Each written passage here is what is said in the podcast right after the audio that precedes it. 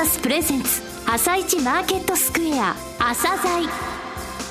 この番組は企業と投資家をつなぐお手伝いプロネクサスの提供でお送りします。皆さんおはようございます。アシスタントの吉田直です。それではスプリングキャピタル代表チーフアナリストの井上哲夫さんと番組を進めてまいります。井上さんよろしくお願いします。よろしくお願いします。さて22日のニューヨーク株式市場でダウ工業株30種平均は反発。前の日に比べ61ドル81セント高の1万7113ドル54セントで終了しています。またナスダック総合指数は31.312ポイント高の4456.016で終了しています。6月の米消費者物価指数の上昇率はやや低かったものの、ベライゾンコミュニケーションズの決算が良かったことや、6月の中古住宅販売件数が予想を上回ったことから、米国株は引けたようですね。そうですね。はいあのヨーロッパの方ですね、あのマレーシア航空機のボイスレコーダーが回収されて引き渡されたということで、えー、このニュースでヨーロッパの方強かったんですよね。その流れを組んでアメリカも、えー、高く始まって、えー、その後はですね、あの5番だれる場面もあったんですが、また戻したというので、日中はですね、それほど大きく上昇しているというイメージはなかったんですが、えー、ナスダックの方は強かったですね。えー、後半のところで今まで1万7200ドルまでダウはあのまずは一旦、えー、上値としては目指しているという話しました、えー、そこに近づいてきましたので後半ですね、えー、これからの、えー、下期の見通しというか、えー、高値の目処というのをちょっと申し上げたいと思いますはい後半もよろしくお願いします。続いては朝鮮今日の一社です。朝鮮今日の一社。本日は証券コード3774東証一部に上場されているインターネットイニシアティブさんにお越しいただきました。お話しいただきますのは IIJ の創業者であり、えー、代表取締役会長兼 CEO の、えー、鈴木光一様です。本日はよろしくお願いします。よろしくお願いします。えー、冒頭 IIJ さんと呼ばせていただきましたけれども、はい、えー、正式にはインターネットイニシアティブさんですが、はい、投資家の間でやっぱり IIJ さんと呼ばれてます。そうですね。はい。はい、えー、御社がですね、国内企業として日本で初めてのインターネット接続事業者なんですよね。はい。えー、御社はですね、遠隔と、えー、進められてきたサービスについてお話しいただけますでしょうか？はい。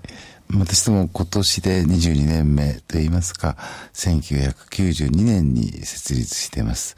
まあ、あの、世界的にも非常に古い ISP といいますか、はい、日本では初めてですけども、世界的にも UUNET というアメリカの ISP に次いで2番目ではないかと。でまああの、実質的に日本のインターネットは IAJ の設立とともに始まったとよく言われておりますし、現実にインターネットっていうような情報通信の新しいインフラを使えるようにしてきたのが IAJ ではないかというふうにまあ考えております。日本での上場は2005年ですけれども、はいアメリカの方では、えー、上場といいますか、はい、まあ、1999年、ね、そうですね。日本よりも早く海外で 上場されたということですね。そうですね。まあ、あの、はい、当時、日本には、類似企業といいますか、はい、インターネットで事業を立てるような、会社さん、まあ小さな会社さんはありましたけども、はい、なかったと。まああの、その後もインターネットというような技術が、あるメルクマールになるのは必ずグローバルになってきたとい。うことで言えばですね、まあ昔知ってらっしゃる方少なくなったかもしれませんけども、ダイヤルアップというサービスで、電話網につなげてですね、はい。はい、モデムでつなげて、音がしましたもんね。ピポピポ。あれのユニックスのソフトは世界的にも IAG が作ったということで、はい、まあそういうようなグローバルスタンダードって言いますかね、そういうような気持ちが非常に強かったのと、もう一つは私どもがサービス会社を設立した頃に、ようやくワールドワイドウェブっていうのが、ブラウザーみたいな形で、はい、それで一挙にインターネット普及したんですけども、そういったようなことを考えると、僕らもできたはずが、あネットスケープとかですね、はい、まあ言ったアメリカの会社さんがグローバルスタンダードを取ったと。そういう意味で、ニューヨークというような場でですね、アメリカの企業と一緒な思いで競争したかったというようなことで、えー、アメリカで公開したと。もちろんあの、日本で公開するよりも多額の資金調達ができたと。いうこともあります。なるほど。えー、現在の売上のですね、はい、事業別の構成というのはどのような形になってますでしょうか？そうですね。まあ、あの、まあ、二通り言い方ありますけれども、はいまあ、毎月毎月、こう、恒常的に上がる売上のビジネスと、はい、まあ、一時売上、まあ、はい。言い方を言えばですね、一時的な売上というのはインテグレーション、システムのインテグレーションの開発、そういった事業が約2割、はい、それに、それをまた運用していくというものが15%ぐらいありますね。はい、ただ、一方でアウトソーシングとか、まあ本業落ちますか、そもそもの事業である接続事業、毎月毎月入る分、はいはい、ストック型の部分が8割ですね。はい。で、一方で見方変えればシステム運用、システム開発が35ぐらいありますね。はい。そのうちの運用部分がストックに入るということですね。えー、先ほどセキュリティという言葉がありましたが、うん、日本マイクロソフトさんとも、はい、えー、この度協業を発表されまして、えーえー、アズレって言いますか、アジュールですね。はい、えー、マイクロソフトさんの、えー、パブリックのクラウドサービス、うん、ここの部分に、えー、御社がですね、えー、協業されるということで、御社のところで、えー、に入りますと言っていますか、セキュリティの部分が格段にアップするということですね。そうですね。まあ、アジュール、兵器もですけども、はい、まあ、あマイクロソフトマンばかりでなくですね、えー、私どもクラウドっていう事業を、まあ、はい5年前ぐらいから取り掛かっているんですけども、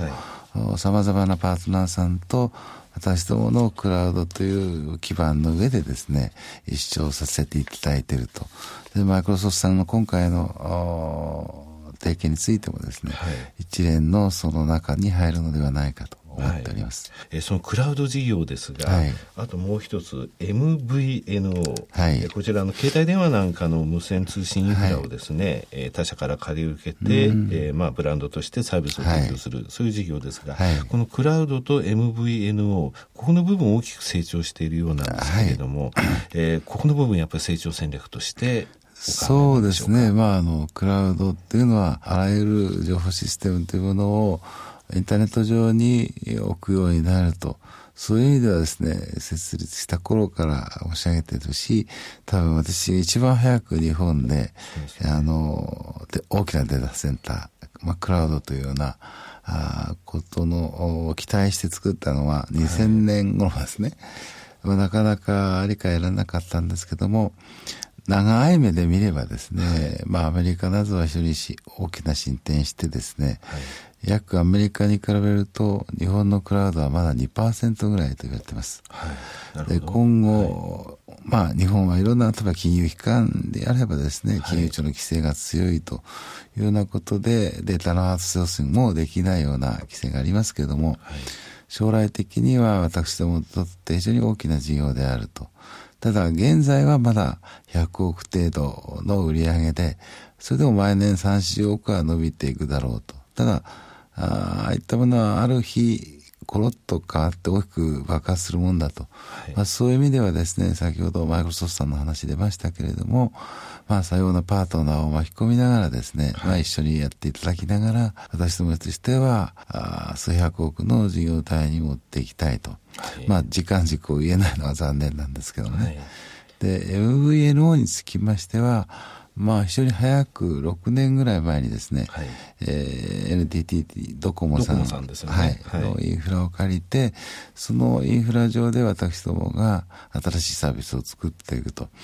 で、まあ、最近は格安スマホというような言葉がかなり使われるようになりましたけども、はい、B2B でですね、はい、えー、私どもはそういった使い方をさせていただいてて、はい、まあマシンとマシンとかですね、大きな会社さんがユーザーさんですとですね、はい、えー、ワイヤレスの必須で、私どもが独自のサービスをドコモさんから借りてですね、作っていくということが、私どもの事業としては非常に重要だったと。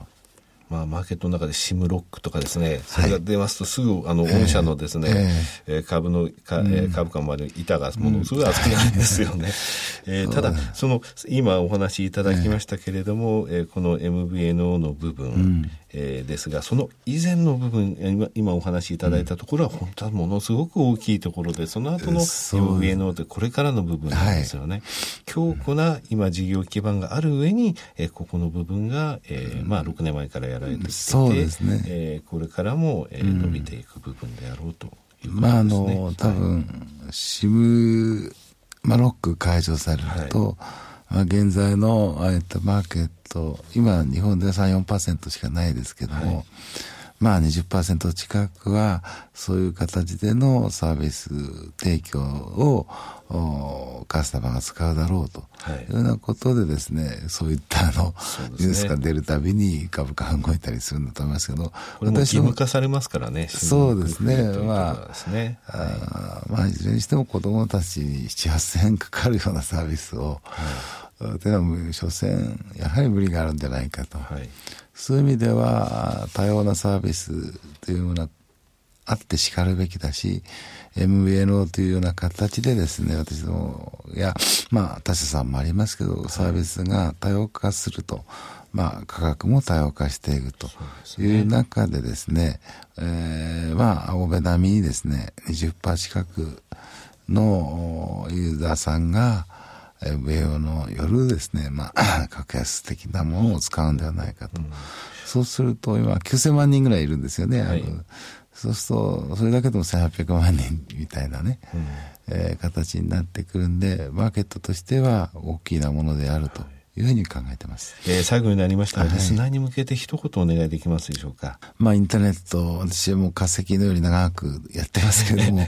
まだこのレベルかなというところだと思いますね。あそうですか。で、やっぱりインターネットっていうのは、まあ一つのコンピューターのソフトウェアというかコンピューターサイエンスのもとに生まれた技術ですけども、本当にこうその影響力という意味では非常に20世紀最後のですね、巨大な技術革新であってですね、すね。21世紀にそれが、その技術をもとに社会や産業や、まあ政治とか、作り直される過程であるとい。うことを考えるとですね、はいうん、まあ僕らが考えても果てしない可能性を持っていると。それがただ非常にこう制度とか仕組みと関わるながらですね、進んでくるとような意味ではですね、えー、将来どこまでインターネットというものをベースに世の中が変わっていくのかと、同時に私どもとしてはどういう形で見出してですね、事業化していくのかと。非常に大きな事業にもなるし、世界を大きく変えていくもので、まだまだ過程だというふうに考えています。すね、えー、本日は鈴木様どうもありがとうございました。ありがとうございました。なお、今日の一社のロングインタビューは番組ホームページからお聞きいただけますが、さらに井上さんに IIJ についてお話しいただきます。はい、あの IIJ さんですけれどもね、日本で初めて国内企業として、えー、インターネット接続事業を、えー、行ったわけですが、えー、鈴木会長って実はすごい人に出ていただいたんですよ。はい、日本のインターネットの基地なんですよね。で外国人投資家よく知ってます。えー、日本だとシムロックの解除義務とか、そうするとポッと吹きますけれども、えー、そうではなくですね、えー、この会社の、え今までやってきた事業、そして大企業に強いんですよね。えー、指揮法を見てもですね、えー、いろんな業種の売上高ベスト10、えー、そこの8社から10社がですね、この会社の、えー、お客さんなんですよね。で、そのでマイクロソフトと、えー、今回協業という部分があったと。それぐらい技術力が高くてセキュリティが高いっていうことですよね。えー、忘れられないのはですね、いつかこの国の情報というか世界中の情報っていうのはインターネットに乗るんだってことを、えー、もう20年前ぐらいですか、言われていたんですよね。それが今のクラウドなんですよね。ですので、えー、鈴木会長というのは日本のインターネットの父であり、えー、これからのことも、えー、予言されるようなことをおっしゃられています。ロングインタビューの方ではですね、え、この創業時の、えーまあ、当局とのやり取りとか、いろんな面白いお話が聞けますので、アップされたらぜひお聞きください。はい。皆さんぜひお聞きください。それでは一旦お知らせです。企業ディスクロージャー IR 実務支援の専門会社プロネクサス上場企業のおよそ6割2200社をクライアントに持つこれはアジア証券印刷の時代から信頼と実績を積み重ねてきたからこそさらにプロネクサスが目指すのは企業と投資家をつなぎ日本の株式市場を活性化させることです。プロネクサス私たちは個人投資家の皆さんを応援します。井上哲夫今日のストラテジー。それでは井上さん、後半もよろしくお願いします。はい、よろしくお願いします。えー、おとといですね、はい、えー、ラジオ日経の特別番組がありまして、はい、えー、その中で朝鮮も、えー、出させていただきました。えー、私と対談したですね、スペシャルゲストがインベストラストの、えー、福永さんだったんですが、まあ、福永さんの、えー、今年の日経平均、えー、年末の予想というところで1万8000台に近い1万7000台を言われて、えー、私今年の高値として日経平均1万6700円というふうに答えたんですけれども、はい、えー、聞き手のいずれさんがちょっと弱気ですねというふうに言われたんですが、まあ、ちょっとその根拠のところをお話ししようかなと思います。はいえー、ダウにつきましては1万7200ドルぐらいのところまで、えー、5月、6月のところから持ち上げてきましたが、上昇する可能性が、まずは一旦そこは目処でしょうと。えー、その1万7200ドルにですね、昨日1万7113ドルですから、ほぼ到達してるんですね。はい、となると、じゃあアメリカ株、ここからどうなのっていうところを見なきゃいけないと。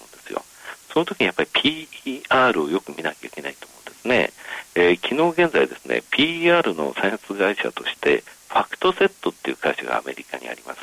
えー、ここはアメリカの4000社以上の、えー、銘柄、